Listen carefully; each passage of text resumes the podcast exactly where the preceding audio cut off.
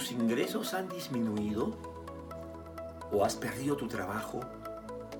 ¿Y le estás reclamando a Dios por qué te ha abandonado? ¿O quizás eres del grupo que tiene estabilidad laboral y sus ingresos se mantienen? ¿Piensas acaso que es porque te lo mereces? Bienvenidos al estudio del libro de Santiago, titulado Viviendo con Sabiduría.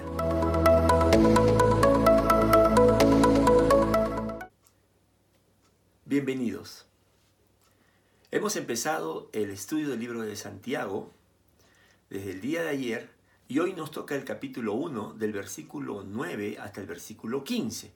Antes, permítame darle un contexto de esta preciosa carta.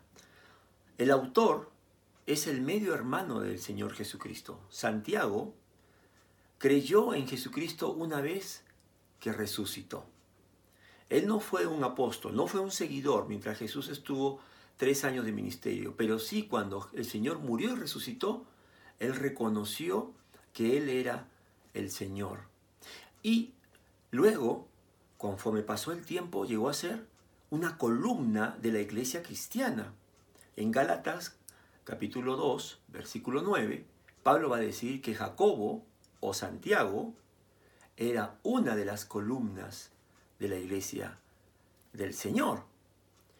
¿Y cuál es la preocupación? ¿Por qué escribe Santiago esta, esta carta? Porque Santiago había vivido la religiosidad judía, llena de leyes, de tradiciones, y él ahora que ha recibido a Cristo como su Señor, ve que el Evangelio es una transformación completa de la persona, más que un conocimiento teórico es una vida, un estilo de, vida donde uno se ve diferente, donde uno se relaciona diferente con su prójimo. Por eso Santiago escribe aproximadamente en el año 47, 48 después de Cristo. Es considerada una de las epístolas más antiguas junto con, con Gálatas del Nuevo Testamento. Y él lo escribe para que los creyentes tengamos una ética, una práctica de la vida cristiana como el Señor Jesús vivió. Vamos a leer entonces el capítulo 1 del versículo 9 al versículo 11. El estudio lo he dividido en dos partes. La primera yo le llamo ¿Cómo te ves en tiempos difíciles? Mira lo que dice el versículo del 9 al 11. El hermano de condición humilde debe sentirse orgulloso de su alta dignidad y el rico de su humilde condición el rico pasará como la flor del campo. El sol, cuando sale, seca la planta con su calor abrasador. A ésta se le cae la flor y pierde su belleza. Así se marchitará también el rico en todas sus empresas. ¿Te has dado cuenta de los dos grupos al cual Santiago se está dirigiendo? Ambos convivían en la misma iglesia, eran parte de la iglesia. ¿Sí?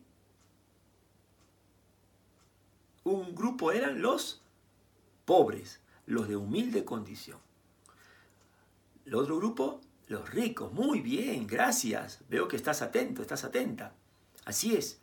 Así diseñó el Señor la iglesia. Para Dios no hay acepción de persona. Y Santiago le dice a los hermanos de condición humilde que ellos deben sentirse orgullosos de su alta dignidad. Estos hermanos eran sirvientes, esclavos libres, viudas eh, desamparadas o gente que vivía de su trabajo, artesanos. Ellos tenían que trabajar para poder subsistir o dependían de la caridad de las personas. Mira que es similar a muchos de nosotros, muchas personas que también están dependiendo del día a día, ¿verdad? Pero Santiago le dice que ellos deben sentirse orgullosos de su alta dignidad.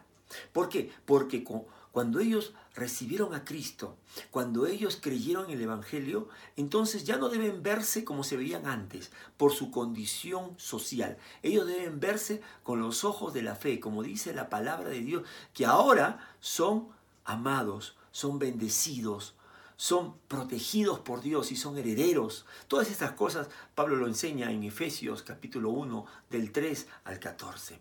Ellos tienen que verse que como Cristo ahora eh, les ha dado una nueva identidad y que ahora lo real y permanente es lo que son en Cristo, lo que son por la gracia de Dios. Escúchame, la pobreza es temporal.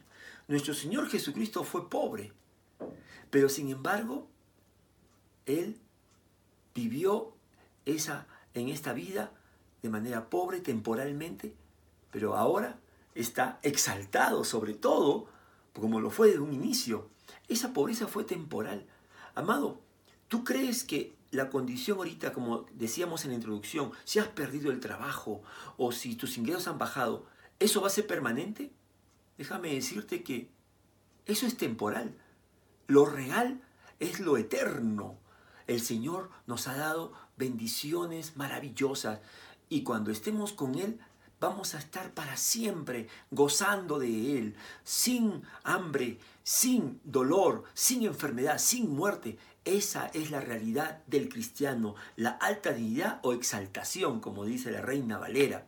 Y por eso el, hermano de condición humilde debe gozarse. ¿Te estás gozando de, de lo que eres en Cristo? Amado, en medio de la dificultad. Pero también dice el versículo 10 que el rico debe sentirse orgulloso de su, humilde condición. ¿Por qué? Porque en esta iglesia también había un grupo minoritario de gente que tenía una buena posición económica, que tenía privilegios y favores de los gobernantes, etcétera, etcétera. Y en el tiempo de Santiago, ellos no eran compasivos con sus hermanos, ellos no eran indiferentes. Entonces Santiago les dice a este grupo que ellos deben humillarse, humillarse como Cristo lo hizo. En 2 de Corintios capítulo 8 versículo 9 dice que Cristo, siendo rico, se hizo pobre por amor a nosotros. ¿Para que Por medio de él nosotros fuésemos hechos ricos. ¿A qué se refiere? A que él se hizo un siervo, él se entregó por nosotros. Santiago le dice a las personas de buena posición que también las riquezas que ellos tienen, que Dios les ha dado, son temporales.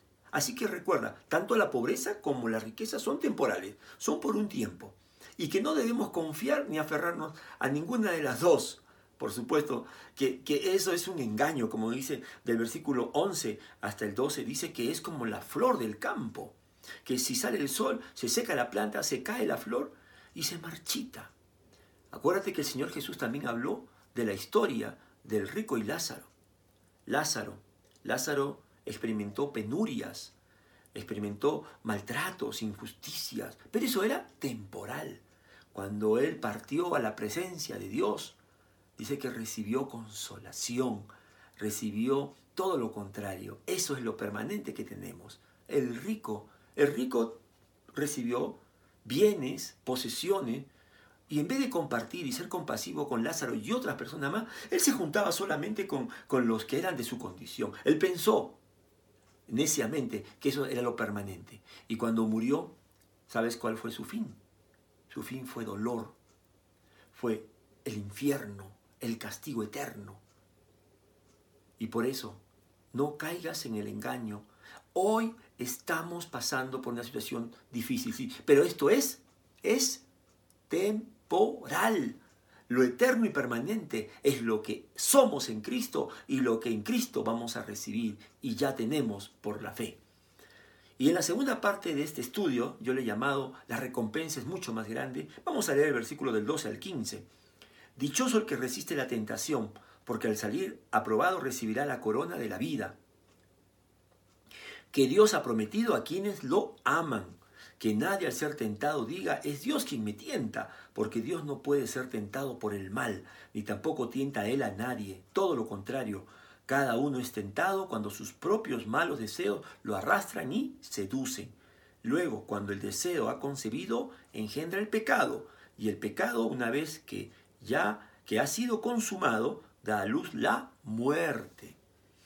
Mira qué interesante hay aquí, porque el día de ayer vimos el, pastor Edward nos habló de que estábamos en pruebas. Pero eso, ese tema nos lleva ahora a una segunda parte, del versículo 12 en adelante. ¿A qué? A la tentación. Y tú sabes que Santiago usa la misma palabra para prueba y tentación. Es la misma palabra. Peirasmos. Y esta palabra es la misma y Santiago lo utiliza, ¿sabes por qué? Porque en toda circunstancia difícil, en todo momento imprevisto de la vida, problema, eh, ¿sabes qué? Vas a tener esas dos opciones. Tú lo vas a ver como una prueba que Dios te da para que tú seas fortalecido en tu fe, como decía, para que seas paciente, tengas constancia, no te falte nada, o lo puedes ver como un castigo, lo puedes ver como algo injusto, por lo tanto es una tentación que tu propia naturaleza pecaminosa te pone o Satanás te quiere engañar. No lo permitas. Por eso es que Santiago primero habla de prueba y ahora habla de tentación. ¿Qué es para ti este tiempo? ¿Es una prueba de Dios para afirmarte en tu amor a Él, en tu, en tu fe, en tu confianza hacia Jesucristo? ¿O lo ves como una tentación para quejarte, para dudar de Él? Ten cuidado, amado. En el versículo 12 dice, resiste, resiste la tentación. Dichoso el que resiste la tentación, porque al salir aprobado recibirá la corona de la vida que Dios ha prometido a quienes lo aman. En estas circunstancias, Santiago toma la figura de los, de los atletas que competían en las carreras y que al llegar les daban una corona. Sabes que en este momento, en este momento eh, el, mundo y la humanidad está pasando por una prueba muy grande. Y nosotros estamos como muchas personas en esta prueba. Pero también Satanás va a querer tentarte, como lo hizo con Job. Va a querer que tú reniegues de tu fe en Dios, que tú dudes de Dios. Y tu carne, todavía, todavía tenemos nosotros esa naturaleza pecaminosa, el hombre viejo, ¿no? El hombre natural, que, nos lleva a querer controlarnos, a, a querer rebelarnos contra Dios. Va a querer que tú respondas con queja, con envidia, con murmuración, con duda. No lo permitas. Resiste, hermano, hermana, resiste. Porque dice el Señor que cuando sea el momento de estar en su presencia, Él nos dará una corona de, de vida eterna. Y quiero que veas el versículo 13 al 15, la última parte, que dice que nadie al ser tentado diga que es Dios quien me tienta. Esto no viene de Dios. No, esto viene de nuestra propia naturaleza pecaminosa. El versículo 12 dice, 14, eh, perdón, todo lo contrario, cada uno es tentado cuando sus propios malos deseos lo arrastran y seducen. No, eh, la voluntad de Dios no es que nosotros nos victimicemos, nos sintamos abandonados. No, esos son nuestros sentimientos engañosos. Dice que nos arrastran y seducen.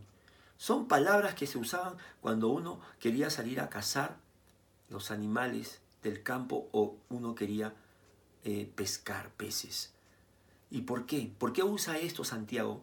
Porque el, el engaño de Satanás y de nuestra naturaleza pecaminosa nos va a llevar finalmente a la destrucción Fíjate que dice el 15 que cuando el deseo ha concebido engendra el pecado y el pecado una vez que ha sido consumado da luz la muerte. ¿Por qué Satanás nos seduce con, con mentiras, con, con engaños? ¿Por qué nuestros sentimientos nos empiezan a generar dudas, temores? Porque finalmente lo que quieren es destruirte a ti, destruirme a mí. Y mira tú, mira tú cuánta gente ha creído en esas mentiras de Satanás, de que ellos tienen que eh, velar por sí mismos, porque Dios se ha olvidado de ellos. ¿no? Mucha gente ya de sus propios malos deseos dice, claro, este, nadie ve por mí. Dios, ¿dónde estás? Tengo que salir. Y, pero salen de una manera irresponsable y se contagian y finalmente, ¿cuántos de ellos habrán muerto?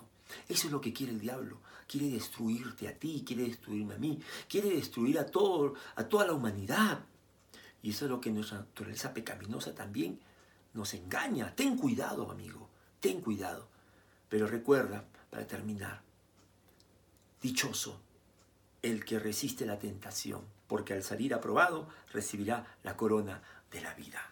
La felicidad no está en cuánto dinero tienes, en cuántas posesiones tienes. La felicidad en el reino de Dios está en obedecer a Dios, en creerle a Dios y, decir, Señor,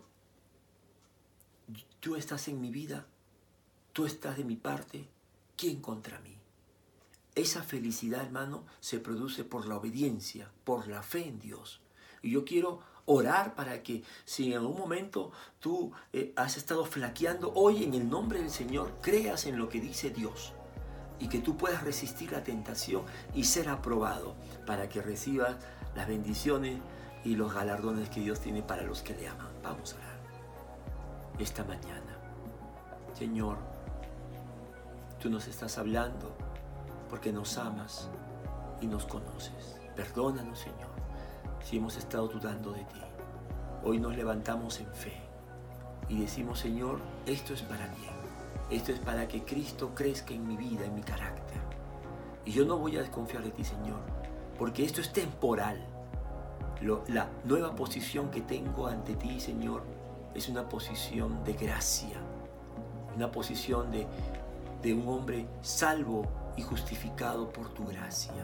Y un día, Señor, estaremos, Estaré para siempre contigo, Señor, gozando de ti, de una paz, de un amor, Señor, eterna, para siempre. Gracias, Señor. Amén. Dios te bendiga.